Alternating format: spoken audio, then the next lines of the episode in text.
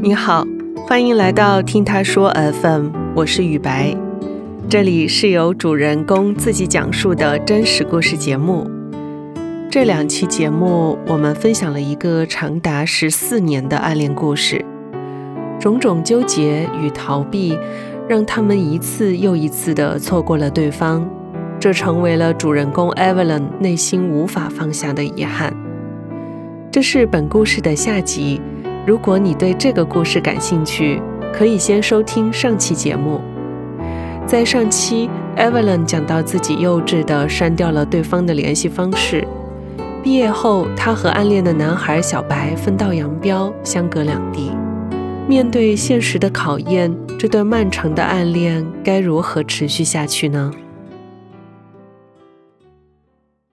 大家好，我叫 Evelyn，我来自上海，然后现在是二十五岁，从事是艺术相关的工作。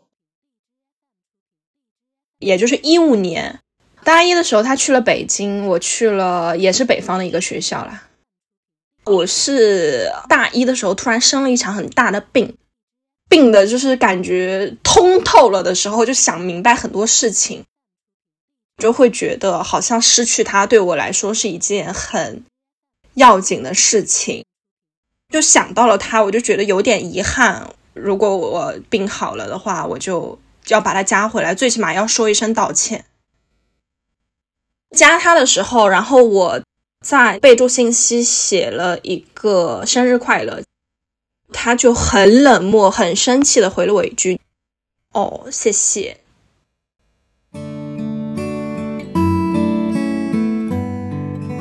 我们俩恢复一阵联系之后，突然有一天，他把自己的头像换成了跟一个女生的合照。那个女生跟我的相似度有百分之九十，甚至于到了我的同学们跑来问我说：“你们俩什么时候在一起啦？”这种程度。我当时就觉得很奇怪，因为我们俩还在聊天，他怎么突然换上了个女生的头像？后来我问了他哥们儿，才知道那个女生是他姐姐。他就是想让我吃醋。大一的暑假，我去了美国，他去了欧洲。他就会说：“我今天在法国啊，我明天在哪儿？你要不要代购？”我也不知道为什么，我让他给我代购卸妆水。我们俩都回国之后，突然有一天，他给我发消息说：“你到底什么时候来拿你的卸妆水啊？”他说：“我天天都背在身上，就怕走路上遇到你。择日不如撞日。”我说：“就现在吧，我在家门口等你。”那一次是我们高考之后，应该一年多第一次见面。八月份，然后就是属于天还很热的时候，我就站在那个树下等他。他老远的走过来，还是一贯我熟悉的那种步伐呀，没有什么表情。然后他就把卸妆水放到我手里。全程一句话都没有说，就走了。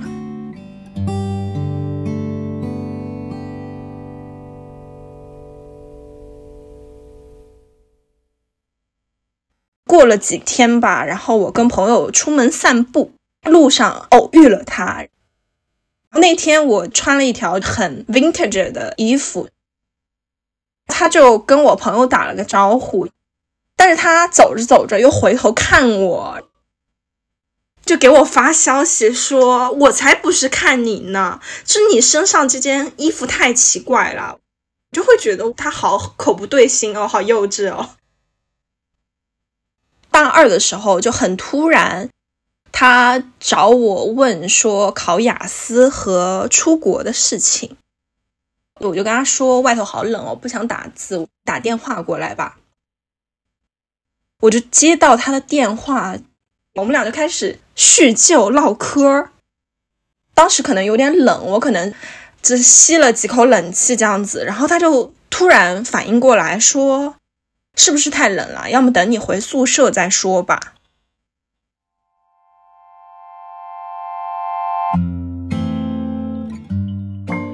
那一天之后，我们好像就逐渐暧昧起来了，类似于他会说：“哎呀，你还没有对我说晚安呐。”说了晚安之后，早上又会回我说：“早安，笨猪。”他又不好意思说那些肉麻的话，他会用那个 Q A D 来代表亲爱的。有一次，他问我有没有穿秋裤，我说没有。然后他就给我写了一篇小作文，说我其实不是像老妈子一样唠叨你，我只是怕说如果你被病痛限制了，到时候后悔也来不及。你真的会感觉他很有认真的在关心你，为你考虑。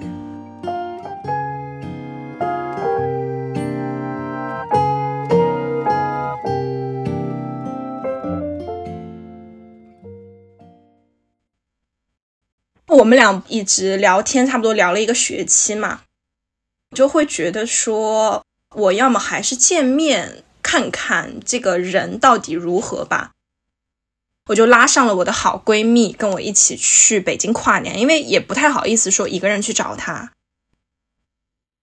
二零一五年三十一号下午嘛，就坐到了前往北京的火车上。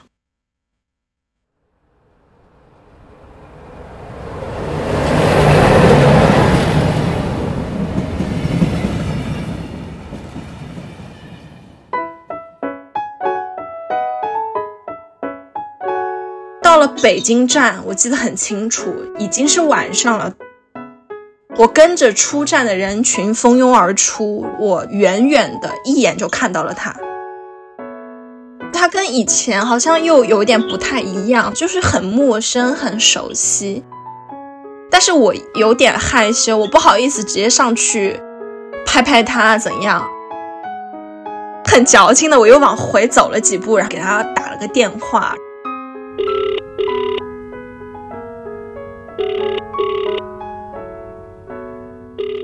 等他回头看到我，再去碰面。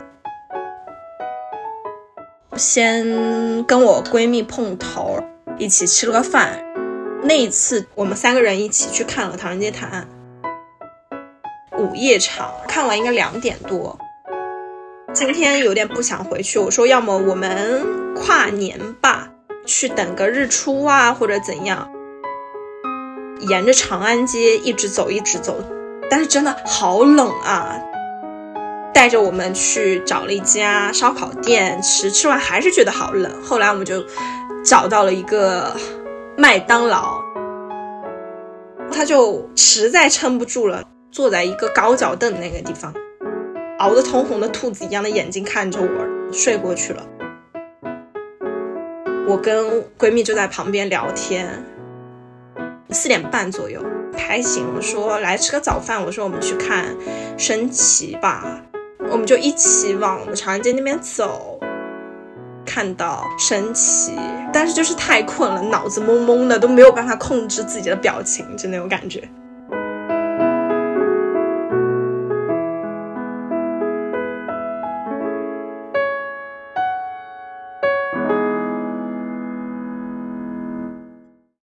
这个寒假，我就经常跟他还有他哥们儿一块出去玩。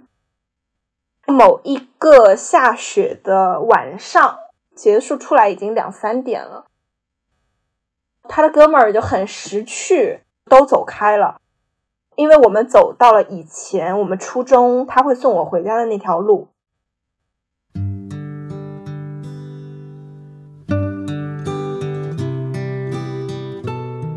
到了分岔路口，我跟我闺蜜家在左边，她家在右边。我就跟她说：“好啦，你先回去吧。”我说：“我送完我闺蜜，我也就回去了。”她就说：“那好吧，那我走了。”我当时其实心里很失落。闺蜜家住在山上，我就送我闺蜜回家之后，踩着雪咔哧咔哧往下走。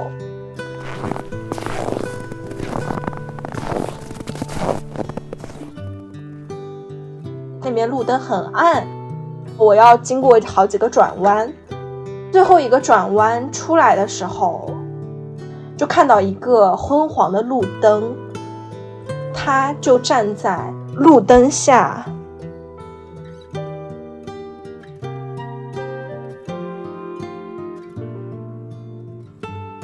当时我就整个就感觉心里好像是在就雪地里开出大片大片的那种蔷薇的感觉。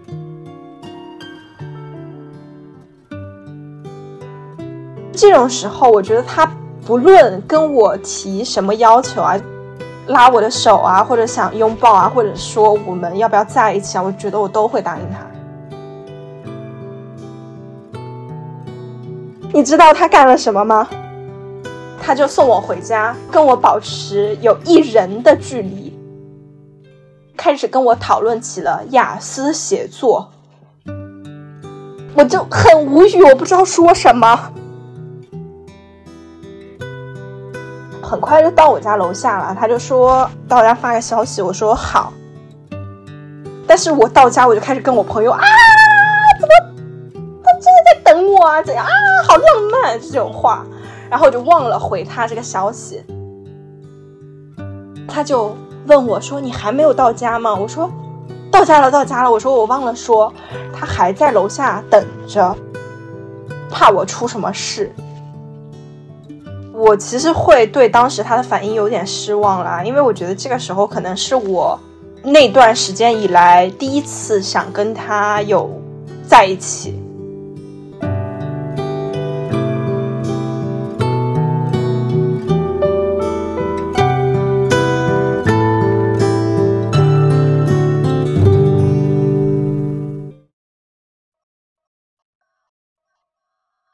之后，我就去台湾了，跟那边的室友其实产生有很大的矛盾。某一天夜里吧，我就只是下楼倒个垃圾而已，他们就把我关在了门外，一个人在外面坐了一整夜。第二天他知道这个事情的时候，跟我说没关系，他都一直陪着我。他的语音就打过来了。他的室友有在旁边，类似于起哄那种感觉。当时因为我可能真的心情不太好，觉得我们俩这样好像有点过于暧昧了，我就借口说有事情。然后他可能感觉到了我的不开心吧，他又给我写了一篇小作文，最后一句是 "I will always be there for you"。对我来说，会觉得这些都是无用的东西，因为不论说什么，他陪我怎样都没有办法解决我当下的问题。然后可能又过了半年，我已经从台湾回来了。一八年的时候是我本科毕业那一年，他选了去澳洲念书嘛。其实我为了他，我后来也选了去澳洲。当时收到 offer 的时候，然后他其实有跟我解释说为什么不报我们学校，他没有工作经验，所以报不了。一八年是我喜欢他第十年，所以想说给这一段关系把我们聊开了会比较好。他生日的那一次，我又打算去北京找他。然后我就问他说：“哎，你周几要不要出来吃个饭呢？”他可能一开始没有意识到那天是他的生日，他就说：“啊，行啊，反正他也没有什么事情。”结果他就说：“啊，我那天有一个什么训练，算了，还是不出去了吧。”我当时就觉得很生气吧。过几天在他生日那天，我真的有在北京。我就发了一个朋友圈，我 move on 了。那条朋友圈，他真的就是仅仅点了一个赞而已。这其中几个月，我们就再也没有联系过。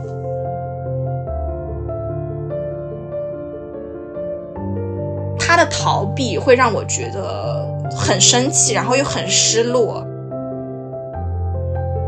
出国前老是想约我出来啊，怎样怎样，我总是拒绝他。一直到最后，他说要么出来吃个饭吧，我还是拉上了一些朋友一起吃饭。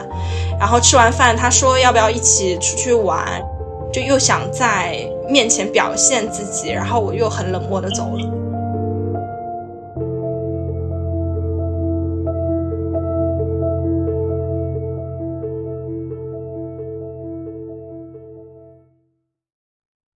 那段时间，他去了悉尼之后，我突然发现他开始跟一个女生双排了，因为他平时只会跟我双排，我就会觉得他好像对我聊天说话有点敷衍，并且是放下了的那种态度。一八年我生日的那一天，那天在迪士尼玩飞越地平线的时候，出现悉尼歌剧院。我要给他拍了一张图发过去了，他就回了我六六六，当时就觉得不对劲。那一年的第二天是七夕节，第二天醒来看闺蜜们在群里发说小白朋友圈是什么情况，我去看发现他官宣了恋情。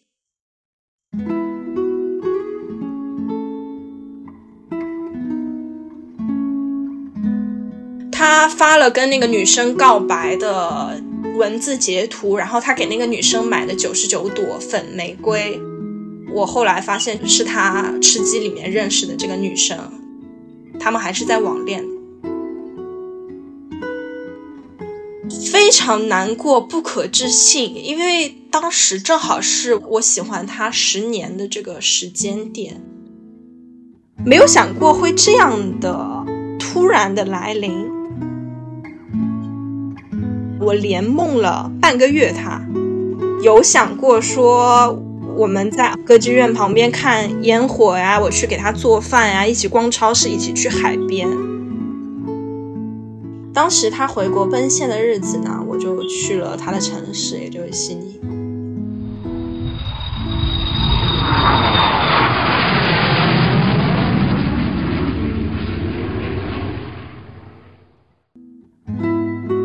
平安夜，十二月二十四号，澳洲是夏天，因为圣诞节他们学校也放假了，我就悄悄去了他的学校，就是那种走过你来时的路的感觉。那天天气很热，很适合安静的去想念一个人。我在他教学楼下面坐了很久，这个时候他喜欢上别人，会让我觉得。有点怅然若失。当时会想，如果中考毕业我们在一起，如果很多很多个时机我们跨越了那个时候跟对方在一起啊，就会不会这个时候不会是我一个人在这里？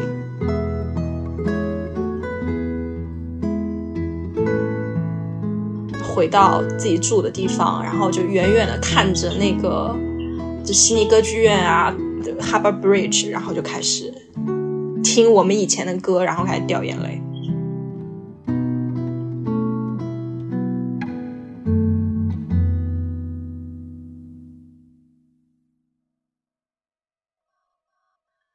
我们这种感情到了这种地步的话，我不想对他女朋友造成什么困扰。自从看到他官宣之后。我就当自己死在了他的世界里，我不会再给他朋友圈点赞评论，我也不会再去找他联系他。他就毕业回国了，跑去了女朋友在的城市工作。我来了上海，我们俩的城市隔了一千五百米的距离。我后来也谈了一场很长的恋爱，但是结果不太好。被出轨分手之后，其实会经常梦见他。他在我心里已经变成了一个纯粹的、真挚的感情的代表吧。二一年初的时候，那段时间是我非常非常难熬的一个日子，找工作方面遇到很大的问题，阖家欢乐的一个日子里，我什么都没有，我自己一个人。围上围巾戴上口罩就出门了。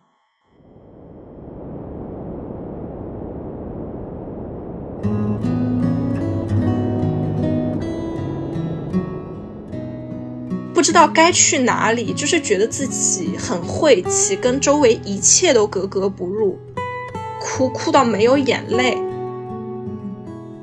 那一瞬间我就感觉我路过那个路口的时候，我看到了他，觉得是不是自己就是幻想啊？怎样？越走越近的时候，我发现真的是他。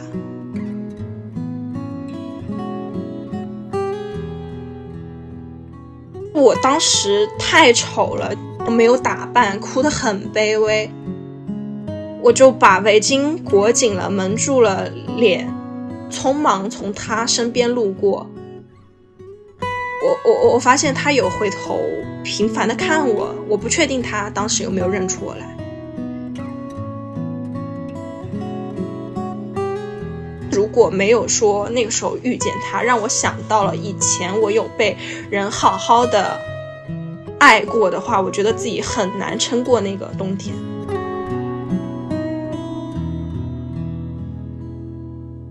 那个时候他们已经恋爱三年多了，就是今年的过年回家。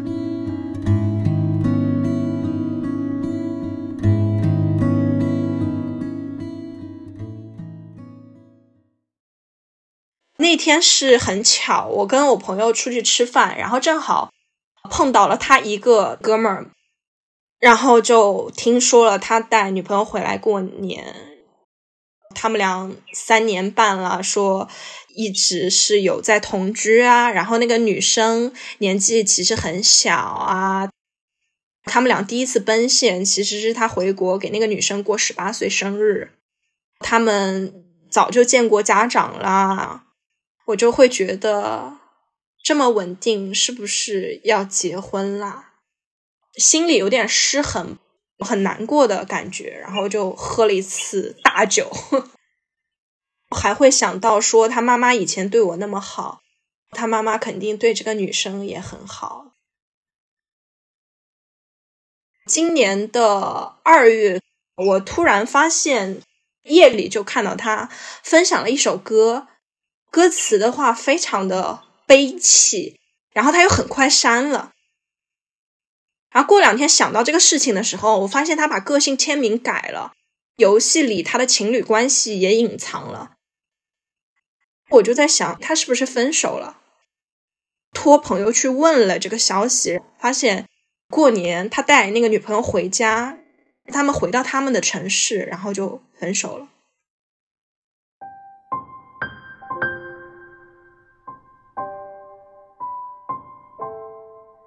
然后我就在他分手可能三个月左右的时候，我找了一个很堂而皇之的理由去跟他联系。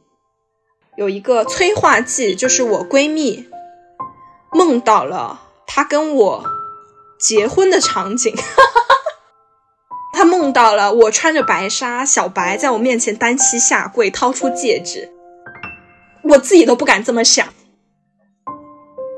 然后我闺蜜其实有问我到底怎么想，我觉得无论怎样吧，我是想跟他再试试，不然这会永远的成为我一个心结。我最近就是有说想方设法要不要跟他恢复联系，就是想在一起试试，无论说将来是分手啊还是怎样，我都能接受。会一直觉得我们的故事没有结束。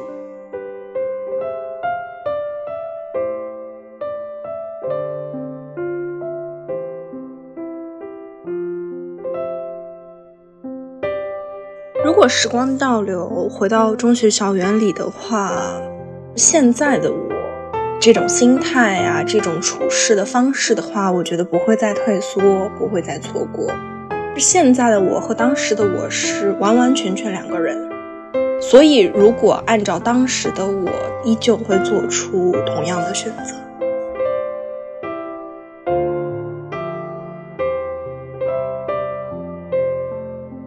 这段故事伴随着夏日的蝉鸣、午后的微风、雪地里的漫步，一帧一帧地留在了 Evelyn 的记忆里。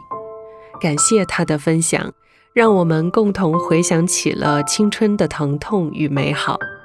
在这里也祝愿 Evelyn 长达十四年的暗恋能有一个圆满的结局。我们期待他到时候来分享后续的故事。你有曾经暗恋过别人吗？那些关于暗恋的往事，你还记得吗？欢迎在我们的评论区留言，或到节目中来分享。你现在正在收听的是真人故事节目《听他说 FM》，我是主播雨白。跟本故事有关的更多的细节、图片和文字，我们都在公众号“听他说 FM” 同步推送，欢迎关注。加入听友群，您可以添加微信号 ttsfm 二零二零，也就是听他说 FM 的拼音缩写 ttsfm 后面加数字二零二零，制作人就会将你拉进我们的群聊。另外，我们团队目前正在招聘一位新媒体运营，有兴趣的话，也可以通过这个微信号来跟我们聊聊。如果你想分享你的故事，或是倾诉你的困惑，请跟我们联系。愿你的每个心声都有人倾听，每个故事都有回音。